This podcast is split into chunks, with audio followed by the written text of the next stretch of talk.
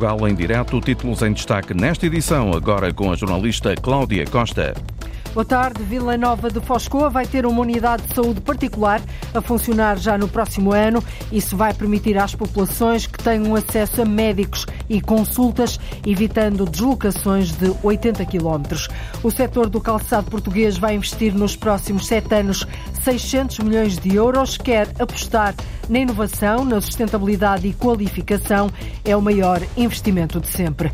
Para evitar incêndios na Serra da Gardunha e dar uma nova arrumação na paisagem daquela área protegida, o município do Fundão, distrito de Castelo Branco, vai criar zonas tampão na linha da Comiada da Serra, acessos independentes a várias aldeias, construir pequenas barragens, mais áreas para a agricultura biológica. O plano está prestes a entrar em vigor, vão ser investidos 35 milhões de euros nos próximos 10 anos, um tema para desenvolvermos adiante.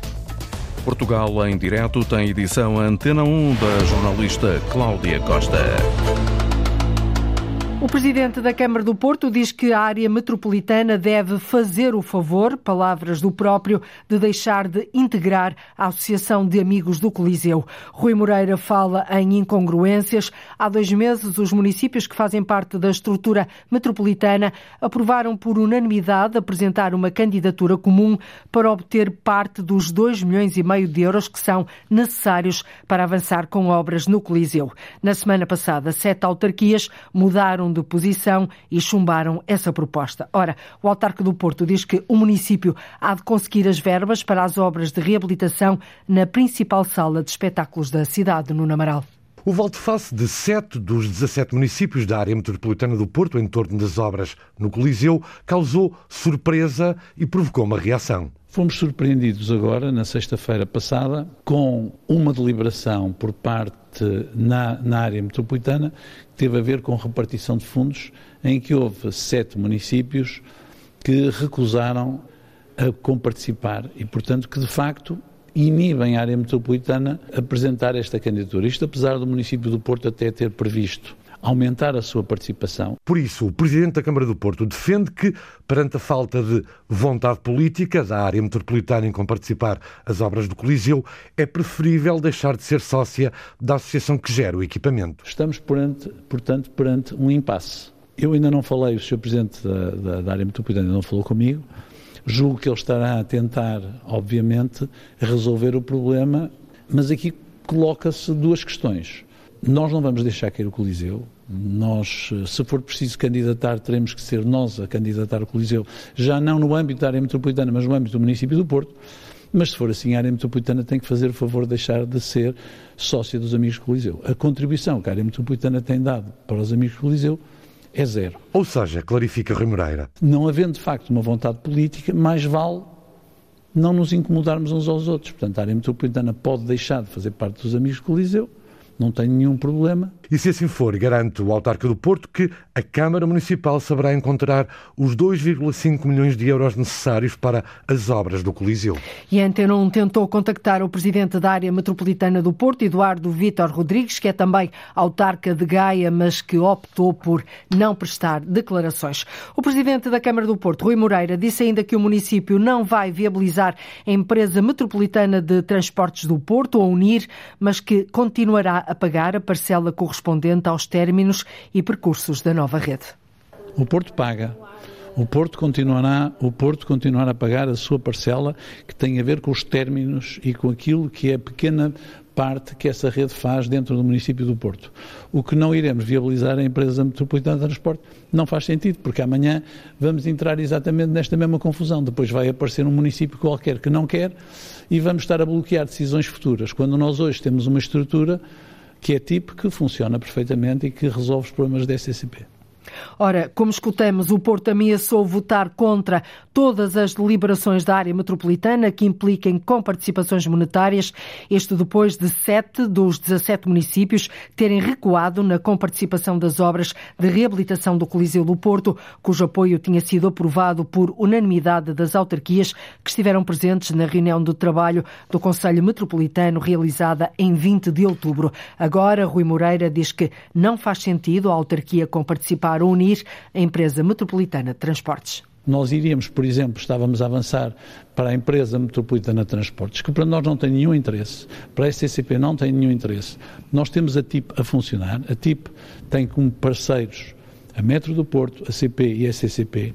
Isto era no sentido de tentar resolver os problemas que os outros municípios têm relativamente à gestão de, de, dos seus contratos. Nós, neste momento, aliás, retirei a proposta. Não faz nenhum sentido. Nem faz nenhum sentido andarmos a aprovar candidaturas metropolitanas, em que nos estão a pedir para nós comparticiparmos, para depois haver um município que diz que não e cai tudo por terra. Portanto, são as consequências lógicas. Não estou a dizer que nós não vamos colaborar com a área metropolitana, vamos, mas agora vamos também olhar para nós em termos daquilo que são os nossos os interesses do município do Porto. São as consequências lógicas, diz o autarca do Porto, Rui Moreira.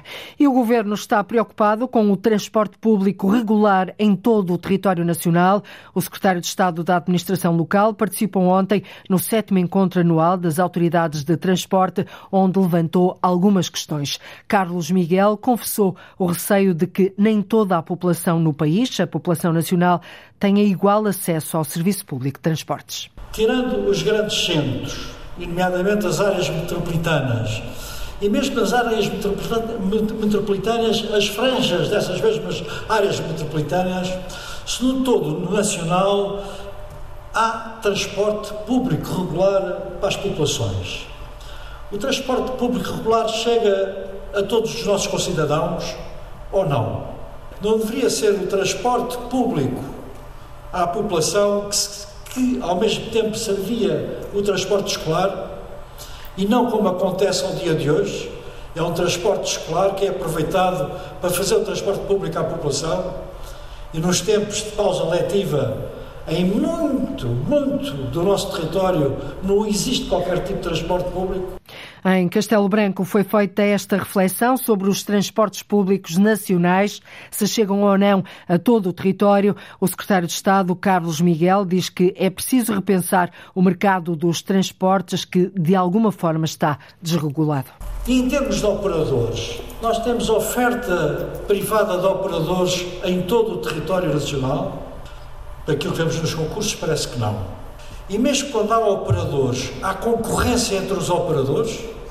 Ou seja, temos concursos públicos com dois, três, quatro operadores a concorrerem e oferecer o melhor, melhor preço para aquele serviço, àquele município ou àquela CIM?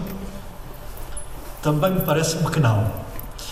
Então, acho que temos aqui coisas que repensar. O secretário de Estado da Administração Local apontou como solução para que todos os cidadãos tenham acesso aos transportes que cada comunidade intermunicipal crie no próprio território uma rede alargada de transportes. Já está concluída a avaliação para efeitos de imposto municipal sobre imóveis da generalidade das barragens que foram vendidas à francesa Angie. O anúncio foi feito pelo secretário de Estado dos Assuntos Fiscais, Nuno Santos Félix, esta manhã no Parlamento. Os municípios e as concessionárias estão agora em condições de exercerem o direito de defesa, ou seja, podem pedir segundas avaliações ou então recorrer aos tribunais.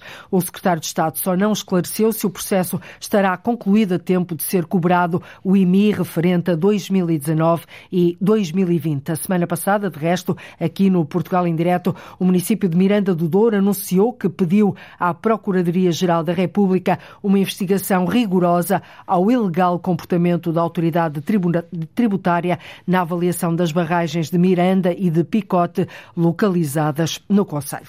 Vila Nova de Foscoa vai ter uma unidade de saúde particular a funcionar já no próximo ano, um protocolo tripartido entre a autarquia, a misericórdia local e o Hospital Terra com sede social em Mirandela, no distrito de Bragança. Esta unidade vai permitir à população ter acesso a médicos e consultas, evitando deslocações de 80 quilómetros. Uma oportunidade, Paula Verã, que Foscoa não podia perder.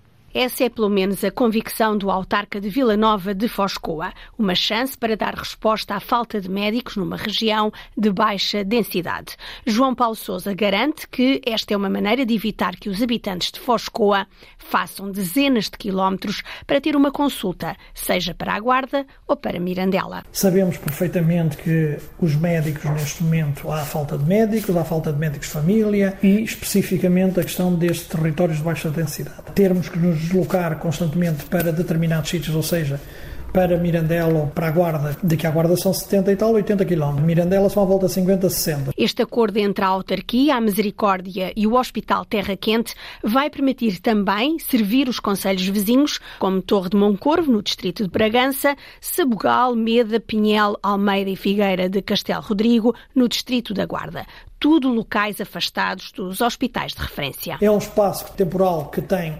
compromissos a 10 anos, é uma mais-valia para as pessoas do Conselho e, ao mesmo tempo, conseguimos atrair muita gente, precisamente por esta centralidade.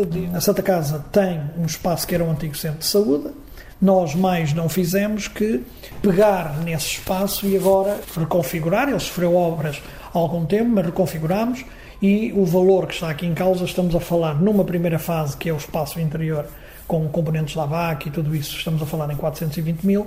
Manuel Lemos, presidente do Conselho de Administração do Hospital Terra Quente, não tem dúvidas que a criação destas unidades de saúde são a resposta para uma região muito despovoada e longe de cuidados de saúde. Quanto mais polarizarmos esses cuidados de saúde, melhor podemos fazer pela região. Foscoa é o primeiro polo que vamos criar, juntamente com o Serviço Nacional de Saúde. O Hospital Terra Quente pretende criar polos por toda a região transmontana e da Beira Alta. Depois de Foscoa, a ideia é abrir uma extensão em Mogadouro. Uma oportunidade para dar resposta à falta de médicos em Vila Nova de Foscoa, um território de baixa densidade populacional. A Câmara de Lisboa quer aumentar a capacidade da sala de consumo vigiado na Quinta do Loureiro, que registra 300 atendimentos diários. Pretende criar outro espaço na área oriental da cidade e uma unidade móvel. O presidente da Câmara de Lisboa, Carlos Moedas, diz que a prioridade vai para a prevenção a longo prazo. Aumentar a capacidade da Quinta do Loureiro, eh, muitos que estão aqui sabem esse número, nós estamos com 300 atendimentos por dia e, portanto, nós temos que aumentar com o andar de cima, portanto, a partir daí temos que aumentar essa capacidade. Nós precisamos de outra unidade fixa na área oriental eh, de Lisboa, não tenho dúvida sobre isso. É estudar, encontrar onde é que vamos ter essa unidade fixa e temos que o fazer, uh, e precisamos de mais uma unidade móvel. Uh, portanto, das duas passar a três, a unidade fixa de uma passar a duas, e isso faz parte daquilo que nós queremos fazer diretamente e já na Câmara Municipal de Lisboa. Apesar de não dispor de dados concretos sobre o número de toxicodependentes, o presidente da Câmara de Lisboa, Carlos Moedas, diz que a situação na cidade está a piorar. Em Azambuja está a ser construído um complexo social e de saúde que vai reforçar a oferta em mais 90 camas para idosos, pessoas com deficiência ou em situação de dependência. O projeto é da instituição Cerci Flor da Vida. Trata-se de um investimento de 7 milhões de euros que vai permitir criar criar também mais 70 postos de trabalho. João Rabaninho. O projeto Quinta das Rosas vai assegurar um conjunto de serviços e cuidados de saúde a idosos, pessoas com deficiência, incapacidade ou em situação de dependência. Com o complexo social e de saúde vão ser disponibilizadas mais 90 camas para vários fins, como explica José Franco, o presidente da Cerci Flor da Vida, a Zambuja. Vamos ter 90 camas distribuídas 30 delas em lar residencial para pessoas com deficiência, 30 camas em ERP para idosos, acamados, para grandes dependentes, que precisam de cuidados médicos e de enfermagem sistemáticos, pessoas que precisam de um tratamento outro que não tenha que ser necessariamente o do hospital. Para além disso, temos um centro de atividades eh, e capacitação para a inclusão. O que é que se pretende com a unidade de cuidados continuados? Pretende-se dar uma resposta às pessoas que estão a ocupar lugares, lugares de internamento no hospital por não terem família, por uh, necessitarem de cuidados e de tecnologia sofisticada, como por exemplo gases medicinais, uh, uh, tratamento médico, acompanhamento de enfermagem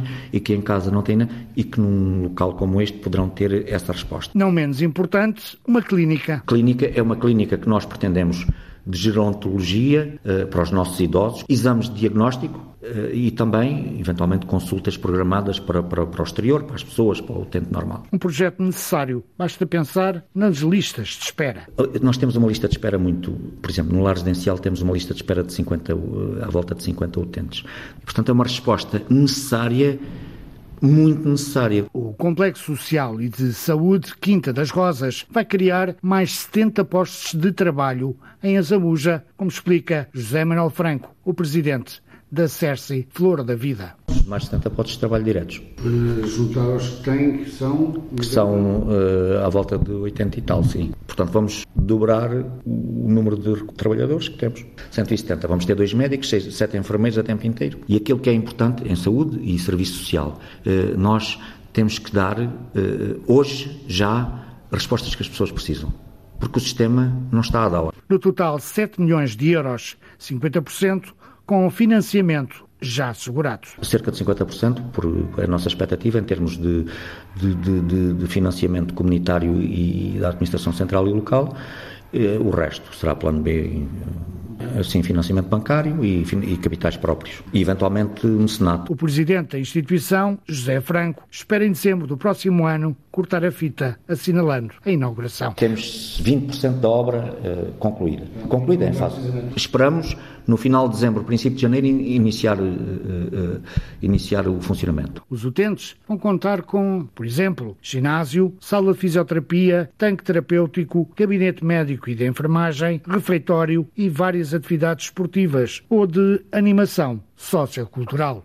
Para além do apoio que vai dar a idosos, a pessoas com deficiência ou em situação de dependência, este projeto vai também permitir criar mais 70 postos de trabalho. Nos próximos sete anos, há 600 milhões de euros para investir na indústria do calçado. É o maior investimento de sempre. A PICAPS, a Associação Portuguesa dos Industriais de Calçado, abre os cordões à bolsa para continuar a desenvolver um setor que produz 80 milhões de pares de sapatos por ano. Números saudáveis é o que diz o porta-voz da Associação, Paulo Gonçalves, que agora quer tornar o setor ainda mais ousado e, por isso, apostar na inovação. O grande investimento que estamos a fazer, o maior investimento da nossa vida eh, nesta indústria até final da década, são 600 milhões de euros em quatro áreas eh, distintas, mas complementares.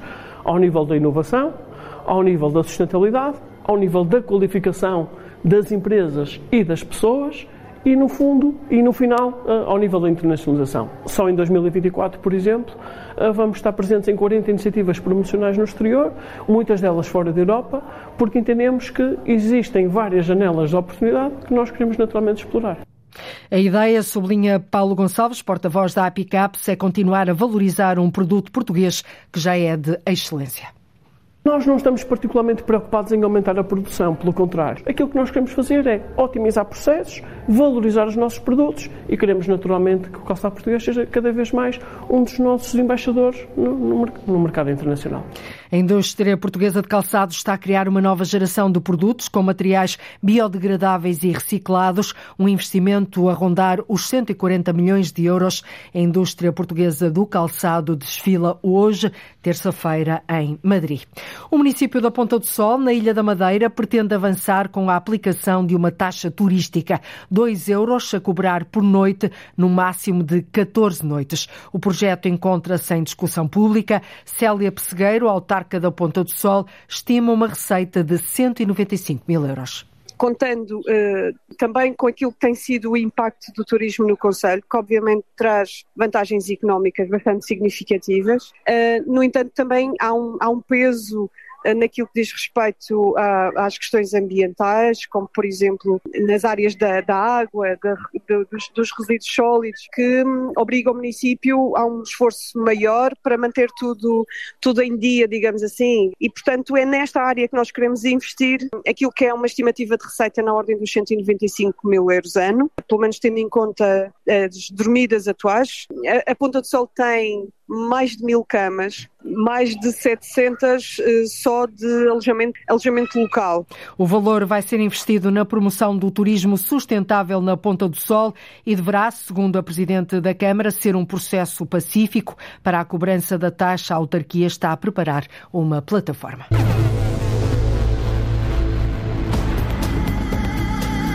Aos 56 anos, Alexandra Cruz perdeu o emprego em Portugal.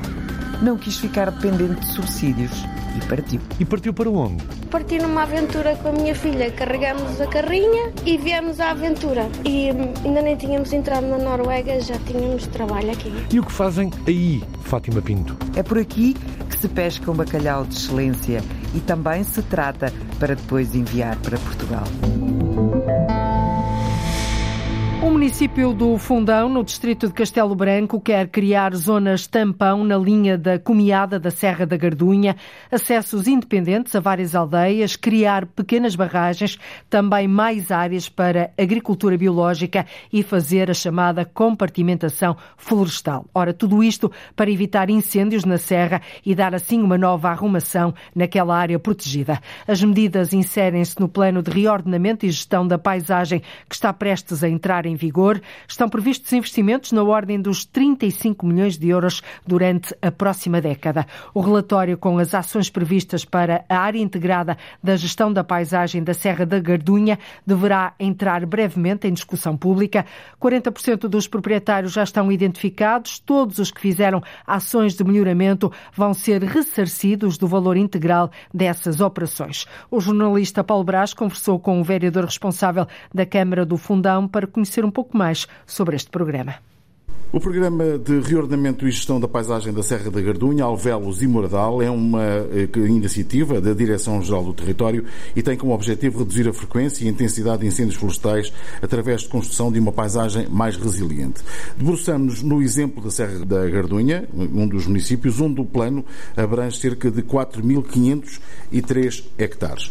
Comigo tenho o vereador eh, do Desenvolvimento Rural e Agricultura e Florestas, Pedro Neto, da Câmara Municipal do Fundão. Antes de mais, queria perguntar-lhe qual é que é para si a importância desta medida, um, ehm, portanto, para o vosso território, para ser aplicada no vosso território. O que é que acha que é importante? Porquê é que é importante esta medida? Olá, muito boa tarde. Antes de mais, eh, a Área Integrada de Gestão de Paisagem, ou também conhecida por AIGP, da Serra da Gardunha, foi, como referiu muito bem, criada eh, ao abrigo do Programa de Transformação de Paisagem que está a decorrer e ao abrigo dos fundos eh, PRR. A AIGP é um, é um instrumento através do qual se pretende promover a gestão e a exploração comum de espaços agroflorestais em zonas de, de minifúndio ou de, de parcelas diminutas e de elevado risco de incêndio. Eh, o modelo que preconizamos é orientado para as comunidades locais, promovendo, obviamente, a mobilização dos produtores e dos, e dos proprietários.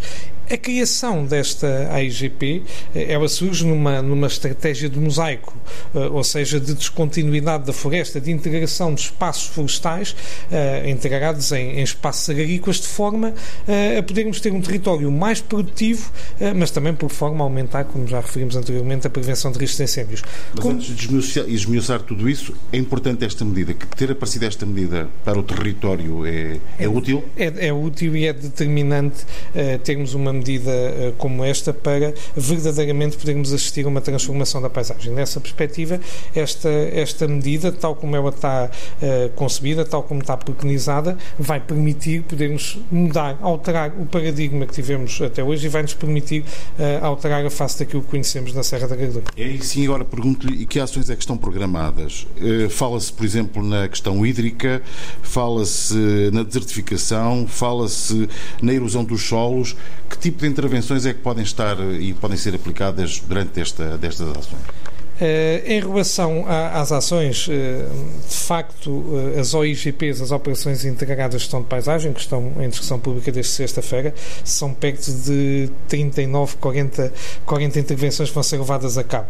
em todo o caso, eu gostaria de voltar um bocadinho mais atrás, só para explicar que a AIGP da Serra da Gardunha, ela insere-se muito naquilo que é a comiada da, da Serra, portanto, a denominada Cordilheira Central da, da Gardunha, e que abrange 4.503 hectares, três freguesias, a freguesia de Castelo Novo, a freguesia do Souto da Casa e a freguesia de Alcongosta. Eh, no que concerne à, à estratégia em si de transformação de paisagem, aquilo que se pretende é ter uma floresta sustentável, mas ao mesmo tempo também ela produtiva. Eh, e entre as, as ações que vamos realizar, destacamos, por exemplo, a reintrodução do castanheiro, o reforço do, do medronheiro, do comelos silvestres, de espécies autóctones, por exemplo, como o carvalho, o pinho, o sobreiro, mais na zona uh, sul, portanto, na, na freguesia de Castelo Novo, novo, mas também a promoção da apicultura, da apicultura e aqui também com uma área bastante elevada, por exemplo, a questão do pastoreio extensivo e a reintrodução das raças autóctones nestes, nestes territórios. Portanto, para se ter uma ideia, as operações integradas de gestão de paisagem que foram desenvolvidas e que estão em discussão pública, elas irão incidir em cada uma destas parcelas dos 403 hectares. Portanto, será definido por parcela qual é que é, em função, obviamente, da estratégia macro, da estratégia do plano, qual é que é, uh, uh, dentro daquela parcela, a ação que se pode desenvolver. Portanto, imagino que queremos dar escala a uma, a uma floresta de conservação, portanto, temos uh, algumas espécies de carvalho grau numa determinada local. Nós pretendemos, obviamente, aumentar, dar escala a esse espaço. Ou então, imagino que queremos criar uma zona tampão e precisamos dar descontinuidade à floresta. Introduzir aí também um conjunto de ações, uh, por exemplo, um dinheiro para criar essa faixa de descontinuidade. Ou então, até em função do solo existente, conseguir fazer pastoreio extensivo na serra. Portanto, é isto que vai determinar uh, espécies endógenas e mais resistentes ao fogo, por exemplo, não é? Aqui trabalhamos essas duas competências, obviamente a resistência, minorar obviamente o risco de incêndios, mas também preparar-nos já para aquilo que vão ser as alterações climáticas do futuro. Quando falam em mosaico, falamos em compartimentação, portanto, compartimentar a floresta de forma a que ela seja também, ou mais resistente neste caso, mais resiliente. Sim, quando falamos em mosaico, falamos em ter uma diversidade muito maior naquilo que é a paisagem que temos hoje na Serra da Gardunha e em promover um conjunto de ações, um conjunto de operações que nos permitam, tal como referíamos há pouco, dar escala em alguns casos a algumas espécies existentes e noutras, obviamente, também restringir ou, ou, ou, ou de certa forma descontinuar para criarmos aqui perímetros de proteção uh, mais eficazes para, para o futuro da floresta. Quando fala, por exemplo, também, há pouco falámos da apicultura, etc., na, digamos que intensificar, digamos, toda essa perspectiva-se do que um desenvolvimento de uma nova economia para os territórios rurais, é isso também? Sim, perspectiva-se de facto aqui um, um, um desenvolvimento uh, um desenvolvimento muito uh, direcionado para determinados tipos de, de, de, setores que estejam alinhados, obviamente, com o plano e com as operações que estejam definidas. Mas, uh, relativamente a esta questão, eu, eu, gostaria de falar um pouco dos apoios que, serão, que estão previstos ao abrigo das OIGPs e ao abrigo de, do plano e da área integrada de gestão de paisagem. Portanto, aqui estão previstas dois tipos de remuneração. Uma inicial, eh, muito direcionada para o investimento inicial que é necessário realizar e para a concretização da transformação da paisagem. Estamos a falar de um apoio ou de uma ação que pode ser financiada ao proprietário praticamente a 100%. Portanto, isto envolve a preparação do terreno, a plantação, a reflorestação das parcelas eh, ou outro tipo de atividades conexas para atingir os objetivos propostos no plano. E aqui estamos a falar de apoios que são concedidos ao proprietário a 100%. Um segundo apoio será concedido durante 20 anos. Eh, aqui falamos de um pagamento de serviço de ecossistemas, um apoio à manutenção da, da paisagem transformada. Eh, e aqui podemos ter valores que, que irão oscilar entre 120 e 140 euros, por exemplo, por hectare durante 15, 15 anos nos povoamentos florestais existentes. Depois teremos uh, valores que irão oscilar, oscilar entre os 100 euros e os 140 euros por hectare em folhosas. Nas culturas agrícolas permanentes podemos ter valores que irão oscilar entre os 80 e os 100 euros por hectare e nas superfícies agrícolas eh, como prados e passos permanentes também podemos ter aqui valores de apoio que poderão atingir 80 euros por hectare aos proprietários. Também se pretende que as pastagens aumentem mais 50%, no, não é? No caso em concreto do PAN, nós Seja uma, uma, aposta para neste na, no, no PAN de reconversão de matos em pastagens, nós aumentamos 697 hectares. Portanto, dentro dos 4.503 eh, hectares previstos eh, intervencionar, temos perto de 700 hectares hectares, por exemplo, para matos e pastagens. Temos reconversão, por exemplo, de matos em soltos perto de 860 hectares. Isto para lhe dar apenas uma, uma ideia de, de operações específicas que iremos realizar. Temos, por exemplo, reconversão de matos em sobregal perto de 160 hectares. Portanto, é este tipo de ações que as OIGPs definem. É neste momento este tipo de ações que estão em discussão pública e é, é neste momento determinante que as associações de produtores, as associações de agricultores, produtores florestais, as juntas de freguesia e todos os interessados, eh, é determinante que participem neste período de discussão pública para nos ajudarem a construir eh, uma floresta mais resiliente e mais preparada para o futuro. Uma última questão que tem a ver com o projeto que vem no tempo certo ou chega tarde mais? Eu diria que o, o projeto eh, vem sempre uh, num bom tempo e, e, que devemos de aproveitar as oportunidades para uh, podermos transformar o nosso território e para podermos tornar o nosso território mais, mais resiliente. Não devia ter vindo já mais cedo, ou não? Para fazer, esta... para fazer todo este trabalho não devia ter vindo já mais cedo. ou seja, aquilo que já foi feito até aqui, os focos já consumiram muita, muita área da, da Serra da Gardunha. Isto não podia ter vindo um pouquinho mais cedo já? Sim, sem dúvida que poderíamos ter um programa de transformação da paisagem eh, já há vários anos atrás que nos permitissem já evitar eh, que tivessem eh, ocorrido algumas incidências idênticas às que ocorreram nos nossos territórios, mas temos que obviamente aproveitar esta oportunidade para tornarmos os nossos territórios mais resilientes. Ou mais tarde que nunca, né? como se costuma mais dizer. Mais tarde que nunca, sem dúvida. Muito obrigado. 35 milhões de euros é o montante disponível para as ações a realizar durante a próxima década, tudo para resistir ao fogo. Ou seja, uma empreitada de fundo para dar uma nova arrumação à paisagem da Serra da Gardunha e torná-la mais resistente aos fogos. Qualidade de vida, salário e tranquilidade. São estas três premissas, são apenas três das premissas e das razões que levam portugueses à pequena ilha de Ussel Sói, na Noruega. É dali que sai uma parte do bacalhau que Portugal põe na mesa durante todo o ano e especialmente nesta época de Natal e de Ano Novo. O bacalhau dá trabalho a mais de 20 cidadãos lusos. A jornalista Fátima Pinto foi até à pequena ilha norueguesa, onde 10% dos habitantes são portugueses.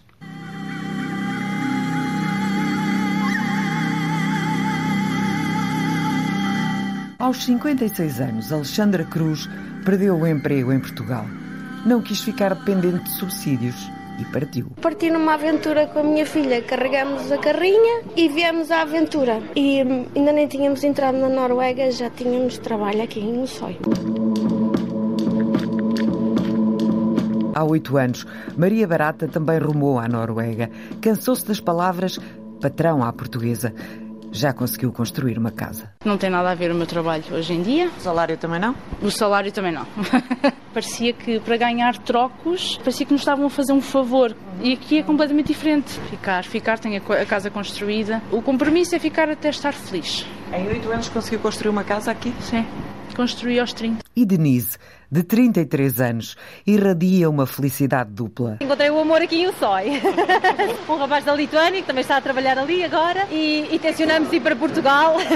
De olhos claros e lacrimejantes por causa do frio, faz temporadas na Noruega e o porquê não é difícil de encontrar. Dinheiro. Sim, soube desta, desta oportunidade em Portugal, eu sou professora de primeiro ciclo e educadora de infância. Ganha mais meio ano aqui do que o ano inteiro em Portugal? Sim, sem dúvida. À volta de uns 2, 3 mil por mês.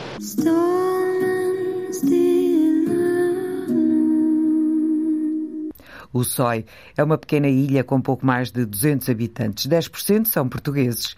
Trabalham todos na BR Carlson, um negócio de família fundado pelo avô de Rita. It was my grandfather who founded the company, so I'm the third generation. É por aqui que se pesca um bacalhau de excelência e também se trata para depois enviar para Portugal. A estrela Michelin Diogo Rocha reconhece isso mesmo na sua cozinha improvisada num bacalhoeiro dos tempos modernos.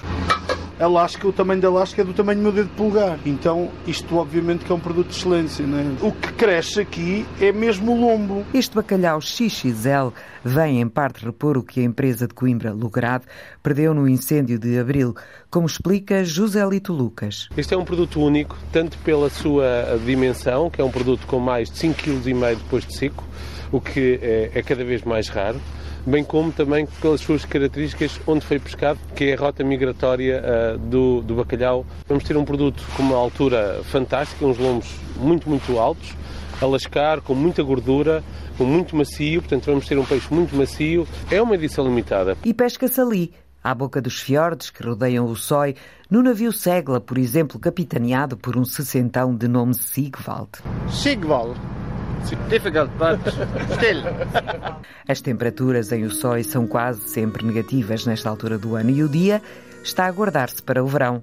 Agora é a noite que domina, mas a imagem que transpira é de prosperidade. E para os portugueses, estes escandinavos também são um fiel amigo.